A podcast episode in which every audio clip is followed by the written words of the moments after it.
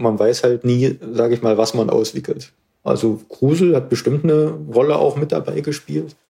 Liebe Hörerinnen und Hörer, was denken Sie, worüber wird an dieser Stelle wohl gesprochen? Vielleicht noch ein kleiner Tipp, falls Sie den Titel der Folge noch nicht gelesen haben. Jeder, sage ich mal, der in der Archäologie ist, kommt natürlich früher oder später, wenn man sich dafür interessiert, als Kind schon mit Ägypten in Kontakt. Mumien sind da natürlich ein sehr faszinierendes Beispiel, weil sie ermöglichen halt Einblicke in das Leben der Menschen, die man sonst mit normalen Skeletten nicht hat. Wenn Sie sich das vorstellen, was beispielsweise auch eine CT-Untersuchung ermöglicht, man kann digital die Mullbinden um den Schädel wegrechnen und kann im Grunde genommen in das Gesicht äh, des Verstorbenen blicken. Nicht immer hat man aber die Mullbinden weggerechnet. Darüber wollen wir heute sprechen. Unser Thema sind Mumien.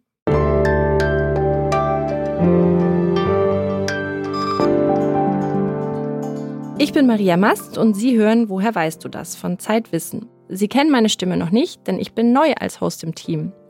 Ich bin Redakteurin bei Zeit Online und werde Sie in diesem Jahr durch die Sommermonate begleiten. In dieser Folge geht es um etwas, was viele von uns schon als Kind fasziniert hat und vor dem man sich vielleicht auch ein bisschen gegruselt hat. Um Mumien. Wir sprechen darüber, wie man eine echte Mumie eigentlich herstellt über den Handel mit Mumienteilen und über die Faszination, die reiche Europäer im 19. Jahrhundert dafür hatten und die sogar so weit ging, dass man Mumien auf Partys zum Spaß ausgewickelt hat oder sie sogar zermahlen in den Frühstücksbrei gemischt hat. Viola Kiel hat das nicht ausprobiert, aber sie hat zum Thema recherchiert. Sie ist Redakteurin im Ressort Wissen von Zeit Online. Hallo Viola. Hallo. In seiner unmöglichen Kolumne spricht Christoph Drösser über Pyramiden und das noch immer ungelöste Geheimnis, wie die alten Ägypter die riesigen Steine, aus denen die Pyramiden gebaut sind, überhaupt in die Höhe bekommen haben.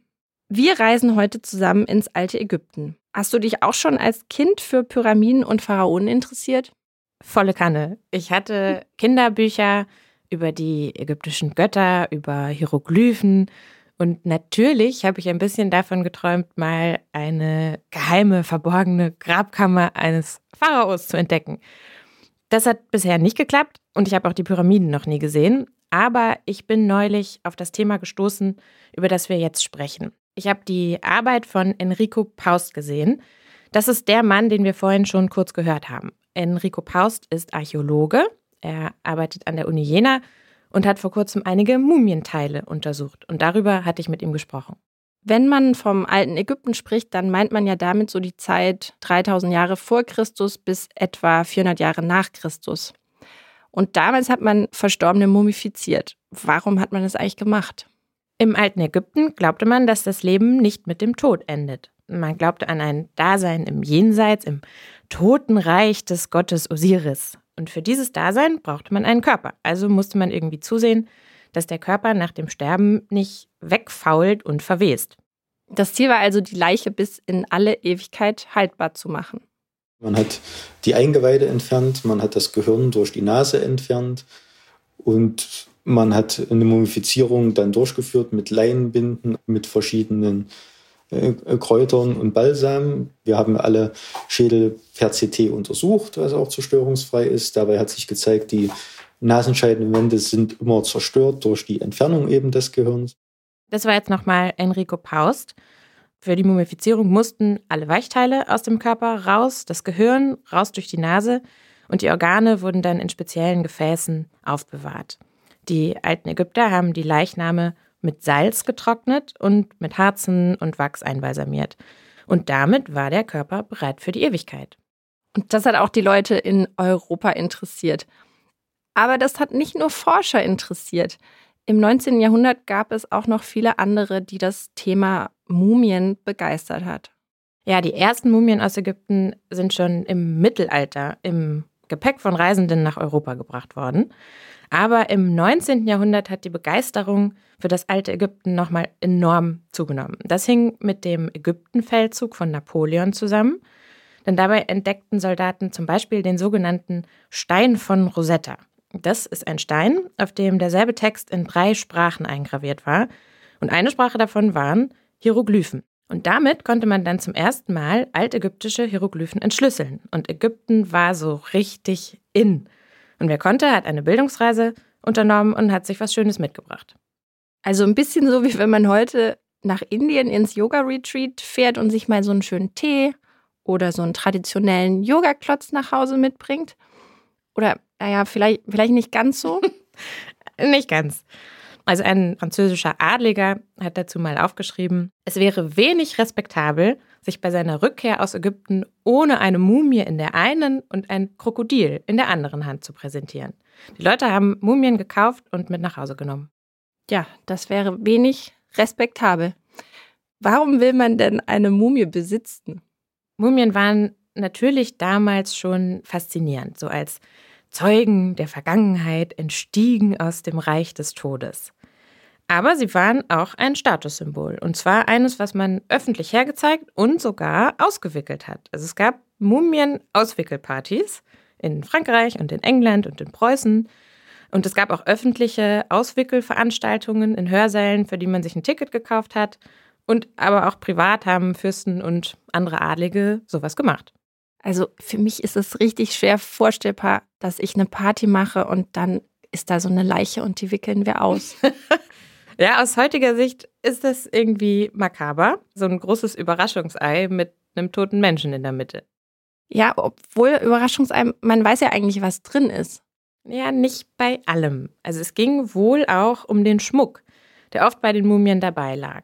Der Schriftsteller Theodor Fontane war einmal bei so einer Mumienparty dabei und hat das aufgeschrieben. Da war er zu Gast bei dem preußischen Prinzen Friedrich Karl Nikolaus auf dem Schloss Dreilinden. Wir können uns mal ein Zitat anhören aus seinen Aufzeichnungen aus dem Jahr 1889.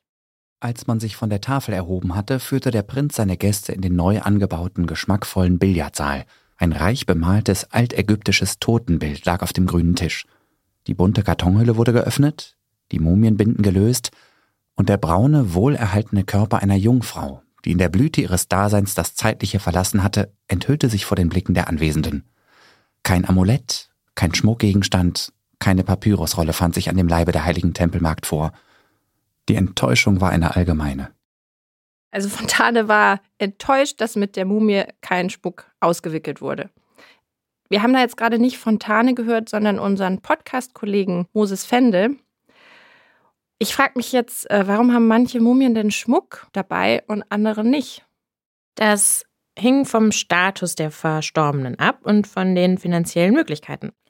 Die Idee war schon, dass die Hinterbliebenen die Toten durch Grabbeigaben für das Leben im Jenseits versorgen. Manchen Amuletten wurden magische Fähigkeiten zugesprochen. Es gab so kleine Figürchen, die im Jenseits für die Toten die Arbeit verrichten sollten und Papyrus mit Zauberformeln. Und das Grab eines Pharaos wurde mit Schätzen bis zur Decke angefüllt und ein einfacher Bürger hat weniger Beigaben bekommen. Also Pech für die nicht so reichen. Ja, aber unabhängig von Rang und Namen wurden alle Toten mumifiziert. Und sogar manche Tiere. Das klingt aufwendig, aber das war eben das Bestattungsritual, ohne dass man es nicht ins Jenseits geschafft hätte. Für die Leute im 19. Jahrhundert, über die wir vorher schon mal gesprochen haben, für die war aber nicht nur der Schmuck interessant. Genau.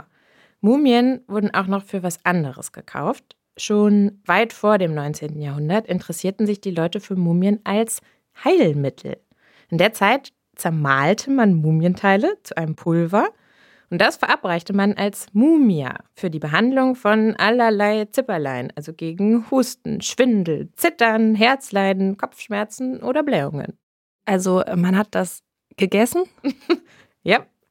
Besondere Heilkräfte sprach man den Ölen, Kräutern und Harzen zu, mit denen die Körper der Verstorbenen zum Teil präpariert wurden. Und manche Mütter haben ihren Kindern Mumienpulver in den Babybrei gemischt. Ich sage mal, das ist aus meiner heutigen Sicht schwieriger nachzuvollziehen, dass ich, dass man quasi einen Menschen zu Pulver vermalt und dann einnimmt als Medikament. Das wollte ich persönlich jetzt nicht. Also das sehe ich ähnlich wie Enrico Paust. Ich würde das auch nicht wollen um aber dem eigenen Baby sogar das Pulver aus einer zermahlenen Leiche unterzumischen, da muss man ja schon recht optimistisch sein, dass das eine gute Wirkung haben wird. Ist da irgendwas dran an dem medizinischen Nutzen von Mumien? Nachgewiesen ist gar nichts. Aber die Pharmafirma Merck zum Beispiel hat noch 1924 Mumia vera aegyptiaca verkauft. Ein bisschen lässt sich das vielleicht so erklären, eine Mumie überdauert die Zeit, also sie trotzt dem Verfall und entzieht sich dem Tod. Und deshalb wurde ihr so eine Art lebenserhaltende Kraft zugesprochen. Und es ist schon so, dass unter diesen Harzen und Kräutern, die man für das Einbalsamieren benutzt hat, Stoffe mit einer antibakteriellen Wirkung waren. Trotzdem ist es ganz schön absurd. Einmal, weil nicht klar war, welche Substanzen im jeweiligen Fall wirklich verwendet wurden. Dann, weil man nicht sicher sein konnte, dass die Mumien nicht irgendwie belastet waren mit Schimmelsporen zum Beispiel. Und dann, weil man sich auch nicht sicher sein konnte, ob es überhaupt eine echte Mumie war, die da pulverisiert wurde. Mhm. Was meinst du damit? Die Nachfrage nach Mumien war in der Zeit so groß, dass manche Verkäufer Mumien gefälscht haben. Das hat man auch mit Tieren gemacht oder mit kürzlich Verstorbenen. Und das waren dann wohl oft auch einfach Menschen, die keiner so richtig vermisst hat, also zum Beispiel Sklaven. Und gewiefte Geschäftsleute oder Betrüger, könnte man auch sagen, haben daraus dann Mumien hergestellt und auf alt getrimmt. Und solche falschen Mumien wurden nicht nur in Ägypten hergestellt. Es gibt heute einige Museen auf der ganzen Welt, die nachweislich gefälschte Mumien in ihren Beständen haben. Und weil echte Mumien so teuer waren, gab es noch einen Verkaufstrick, den mir Enrico Paust verraten hat. Man hat, das sieht man auch an den Stücken, tatsächlich äh, die Mumien auch einfach zersägt, zerhackt, um Einzelteile verkaufen zu können, um gegebenenfalls auch für mehr Geld verkaufen zu können, das Ganze. Deswegen, wir haben mehrere Füße dabei, es sind alles linke Füße. Es ist dann auch sehr wenig über den Menschen an sich zu sagen, wenn man nur einen Fuß hat. Ja, also nur linke Füße, das hat die Arbeit von Wissenschaftlerinnen und Wissenschaftlern erheblich erschwert. Ja, sehr. Dadurch, dass man damals einfach auf Mumien-Shopping-Tour gegangen ist, ist bei ganz vielen Mumien nicht klar, wer der Mensch war und woher er kam und wie er nach Europa gebracht wurde. Der archäologische Zusammenhang, der bei solchen Funden eigentlich extrem wichtig ist, wurde zerstört. Man weiß nicht, was sich noch im Grab des Toten befand, ob es eine Inschrift gab, Grabbeigaben, solche Sachen. Einiges kann man trotzdem herausfinden, aber vieles ist für immer verloren. Okay, und wenn man dann äh, jetzt einen ganzen Körper oder vielleicht auch nur einen Körperteil hat, was kann dann so ein Forscher wie Enrico Paust daran noch herausfinden? Also zum Beispiel, wie alt der Mensch war, als er gestorben ist. Das geht mit radiologischen Untersuchungen, also mit Röntgenaufnahmen oder CT, also Computertomographie. Der Zustand der Zähne oder der Schädelknochen erlaubt Rückschlüsse auf das Alter und oft auch auf das Geschlecht. Wie alt eine Mumie ist, also seit wie vielen Jahren und Jahrtausenden sie da vergraben rumlag, lässt sich über den archäologischen Kontext eingrenzen, also über Grabbeigaben und Inschriften. Wenn dieser Kontext nicht da ist, kann man das Alter grundsätzlich über eine Radiokohlenstoffdatierung bestimmen. Dabei misst man die Menge von bestimmten Kohlenstoffatomen, das sind C14-Isotope, und kann damit das Alter auf ein paar Jahrzehnte genau bestimmen. Allerdings ist dabei das Problem, dass man Material entnehmen muss und die Mumie dadurch natürlich beschädigt. Manche Forschende machen das deshalb nicht so gern. Ja, also insgesamt scheint man heute viel vorsichtiger mit Mumien umzugehen, mal ganz davon zu schweigen, dass man sie auch nicht mehr isst. Ja. Die meisten Wissenschaftlerinnen und Wissenschaftler würden Mumien nur mit Handschuhen und Mundschutz untersuchen. Also einmal auch, um sich selbst zu schützen, zum Beispiel eben vor Schimmelsporen. Und man will die Mumie aber auch nicht mit eigener DNA kontaminieren. Und eigentlich gibt es auch noch einen dritten Grund. Mumien sind meistens nicht geruchsneutral. Sie riechen, ganz klar. Ähm, ja, ich weiß jetzt nicht, wie man den Geruch beschreiben soll, aber es hat schon einen speziellen Geruch, der auch nicht so sehr angenehm ist. Das, das kann man so sagen, ja. Es wurde doch auch erzählt, dass nach der Ausgrabung von Tutanchamun, dessen Grab 1922 im Tal der Könige gefunden wurde, alle Ausgräber danach verstorben sind.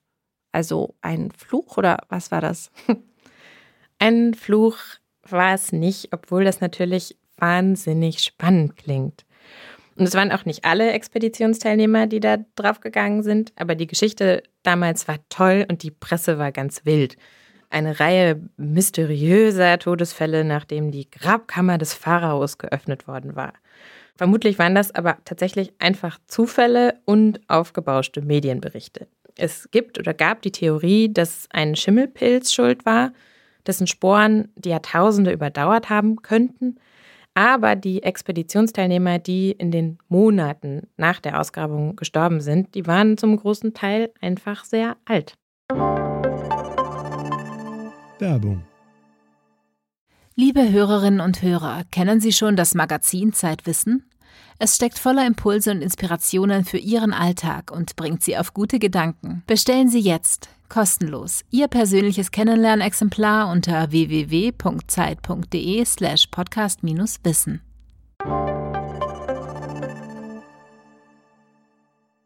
Ich verbinde Mumien ja vor allem mit dieser anderen Zeit und dieser anderen Welt, mit dem alten Ägypten. Es gibt Mumien aber auch noch an anderen Orten auf der Welt. Wenn es um Mumien geht, äh, haben die meisten eine ägyptische Mumie im Blick. Aber es ist äh, zu kurz gedacht, es gibt natürlich äh, ganz vielfältige Mumien. Nicht nur in Ägypten. Ägypten sind die bekanntesten, aber das ist natürlich ein Phänomen, was auch weltweit verbreitet war. Wie gesagt, es gibt südamerikanische Mumien, es gibt im asiatischen Raum Mumien, es gibt aber auch im mitteleuropäischen Kontext Mumien.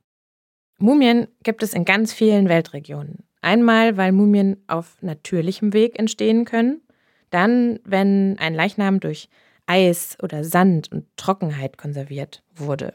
Die berühmteste Mumie aus dem Eis ist wahrscheinlich Ötzi. Und auch Moorleichen zum Beispiel sind mumifiziert. Das heißt, eine Mumie muss gar nicht zwangsläufig mal eingewickelt worden sein. Nee, die Moorleiche wird zur Mumie, weil der Körper im sauerstoffarmen Wasser eingeschlossen und dadurch vor der Verwesung geschützt ist. Und auch die absichtliche Mumifizierung hat nicht immer was mit Mullbinden zu tun. Mumien gab es auch in Europa. Es gibt einige Grüfte, in denen die Luftbedingungen so sind, dass die Leichname schneller austrocknen, als sie verwesen könnten. Bekannt sind zum Beispiel die Kapuzinergrüfte in Palermo. Das ist eine Grabanlage in einem Kloster der Kapuzinermönche, in der weit über 1000 Mumien die Zeit überdauern. Die Rituale der Mumifizierung unterscheiden sich natürlich von den Ritualen im alten Ägypten, aber den Wunsch, einen Menschen über den Tod hinaus zu erhalten, den gab es in verschiedenen Kulturen.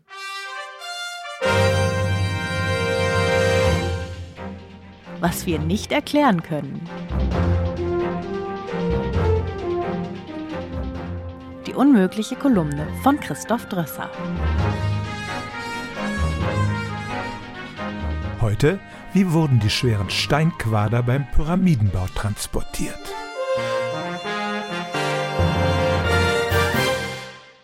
Die Pyramiden von Gizeh sind die letzten Weltwunder der Antike, die bis heute überlebt haben. Phänomenale Bauwerke, errichtet von Zehntausenden oder Hunderttausenden von Arbeitern. In der größten von ihnen sind drei Millionen Sandsteinblöcke verbaut, jeder von ihnen wog zweieinhalb Tonnen das Problem. Wir haben keine Berichte von Zeitzeugen, die beim Bau der Pyramiden persönlich anwesend waren. Deshalb wird schon seit vielen Jahren darüber spekuliert, wie die Steinquader zur Baustelle gekommen sind, vor allem aber, wie sie in die Höhe gehievt wurden. Die Cheops-Pyramide ist stolze 146 Meter hoch. Was wir schon wissen. Fangen wir an mit den Hilfsmitteln, die den alten Ägyptern nicht zur Verfügung standen. Sie hatten zwar Töpferscheiben, um Vasen und andere Keramiken herzustellen, aber die inspirierten sie nicht zur Erfindung des Rades. Es gab keine rollenden Wagen. Die Ägypter kannten auch nur weiche Metalle wie Kupfer und Bronze, hartes Eisen, etwa zur Bearbeitung der Steinblöcke, hatten sie noch nicht entdeckt und sie mögen Rollen gehabt haben, um mit Seilen die Kraft der Arbeiter umzulenken, aber sie hatten keine Flaschenzüge, mit denen man den Kraftaufwand zum Heben einer Last reduzieren kann. Was sie hatten, hölzerne Schlitten, die man mit Wasser oder Sand gleitfähig machen konnte, und Rampen, entlang denen man diese Schlitten bergauf ziehen konnte. Immerhin scheint die Frage geklärt zu sein, wie die Steine zur Pyramidenbaustelle kamen. Vor zwei Jahren erschien eine Studie, nach der die Ägypter einen Seitenarm des Nils so umgeleitet haben, dass die Schiffe, die von den Steinbrüchen kamen, direkt dort anlegen konnten. Was wir nicht erklären können. Aber wie kamen die Steine vom Schiffsanleger auf die Pyramide rauf? Das musste nicht nur prinzipiell möglich sein, es musste auch schnell gehen. Um das Bauwerk in 30 Jahren zu errichten, musste etwa alle zwei bis drei Minuten ein Stein an seinem endgültigen Platz verbaut werden. Eine schiefe Ebene entlang der Steigung der Pyramide wäre zu steil gewesen. Hier sind ein paar mögliche Lösungen. Erstens eine Rampe. Entweder eine ganz lange, gerade Rampe oder eine, die sich spiralförmig um die Pyramide windet. Ein Wissenschaftler glaubt sogar, dass es im Inneren der Pyramide eine Rampenkonstruktion gab. Zweitens, die Pyramide hatte außen zunächst große Treppenstufen und die Steine wurden mit Hebelkräften von einer Stufe auf die andere gehieft. Eine entsprechende Maschine beschrieb der Grieche Herodot in seinen Schriften. Drittens Seilzüge. Ein Korb voller Arbeiter als Gegengewicht zog die schweren Steinblöcke hoch. All diese Theorien müssen nicht nur den Transport der Standardsteinblöcke erklären, sondern auch noch den der schweren Deckenplatten im Inneren, die bis zu 40 Tonnen wogen. Einige Pyramidenforscher haben sehr detailliert ausgeführt und teilweise in Experimenten gezeigt, wie der Steintransport funktioniert haben könnte. Das Problem, von keinem dieser hypothetischen Hilfsmittel gibt es irgendwelche archäologischen Überbleibsel. Wurden die Rampen im Inneren der Pyramide verbaut, hat man alles sorgsam wieder abtransportiert. Ohne einen handfesten Beleg sind das alles mehr oder weniger plausible Theorien. Aber wie die Pyramiden gebaut wurden, kann die Wissenschaft bis heute nicht mit Sicherheit sagen.